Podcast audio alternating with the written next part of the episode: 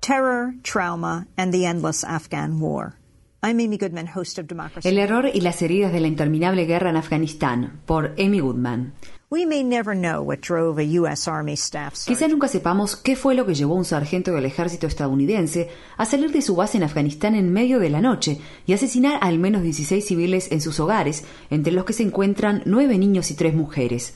La masacre ocurrida cerca de Balambay, en Kandahar, Afganistán, conmovió al mundo entero e intensificó los pedidos de que se ponga fin a la guerra más larga en la historia de Estados Unidos.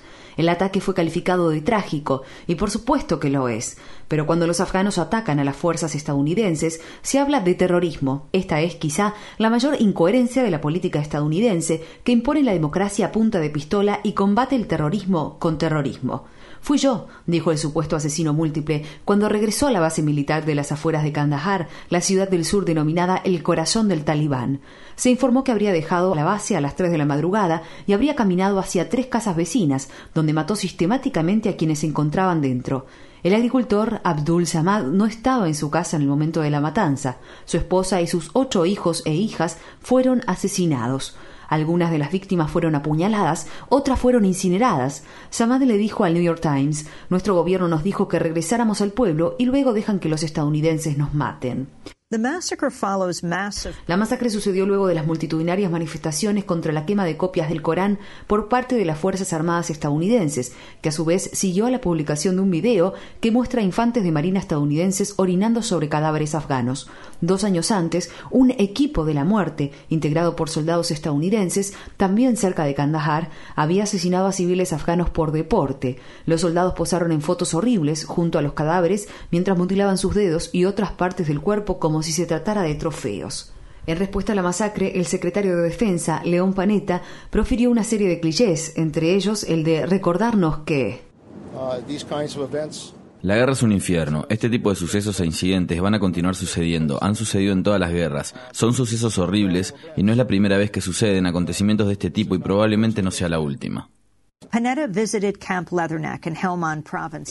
Panetta visitó esta semana el campamento Leatherneck en la provincia de Helmand, cerca de Kandahar, en el marco de una visita previamente programada, cuya fecha coincidió casualmente con los días posteriores a la masacre. Los 200 infantes de marina invitados a escuchar el discurso de Panetta fueron obligados a dejar sus armas fuera de la carpa. NBC News informó que dichas instrucciones son bastante inusuales, ya que a los infantes de marina se les ordena que siempre tengan sus armas en mano en una zona de guerra. A su llegada a Afganistán, una camioneta robada cruzó la pista de aterrizaje a toda velocidad en dirección al avión donde se encontraba Panetta y el conductor salió de la cabina en llamas, en lo que pareció tratarse de un ataque. La violencia no solo azota en la zona de guerra. En Estados Unidos, las heridas de la guerra se manifiestan en formas cada vez más crueles. El sargento de 38 años que habría cometido la masacre procedía de la base conjunta Louis McCord, un centro militar en expansión cerca de Tacoma, Washington, que fue descrito por el periódico Stars and Stripes como la base más problemática de las Fuerzas Armadas y más recientemente como una base al límite. 2011 fue el año en que se registró el mayor número de suicidios de soldados en esa base, de donde también procedía el equipo de la muerte. El Seattle Times informó este mes que un equipo de psiquiatría forense que supervisó al centro médico Madigan en la base Louis McCord revertió inexplicablemente el diagnóstico de trastorno por estrés postraumático a 285 pacientes. La decisión está siendo investigada debido a preocupaciones de que fue tomada en parte para evitar pagarle la atención médica del ejército a quienes cumplían con los requisitos para recibirla.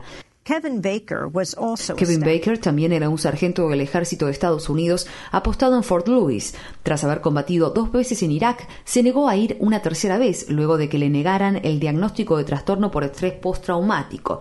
Comenzó a organizar una campaña para reclamar el regreso de los soldados a Estados Unidos. Me dijo.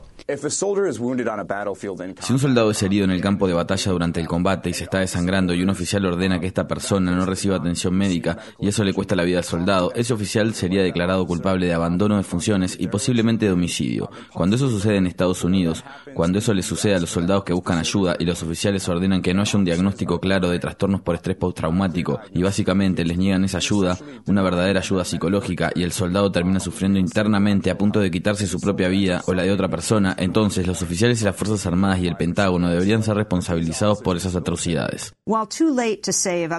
Si bien es demasiado tarde para salvar a la familia de Abdul Samad, quizás el grupo de Baker, March Forward, junto con la Operación Recuperación de los Veteranos de Irak contra la Guerra, que aboga por prohibir que soldados que ya sufren trastorno por estrés postraumático sean enviados a combatir, puedan ayudar a poner fin a la desastrosa y atroz ocupación de Afganistán.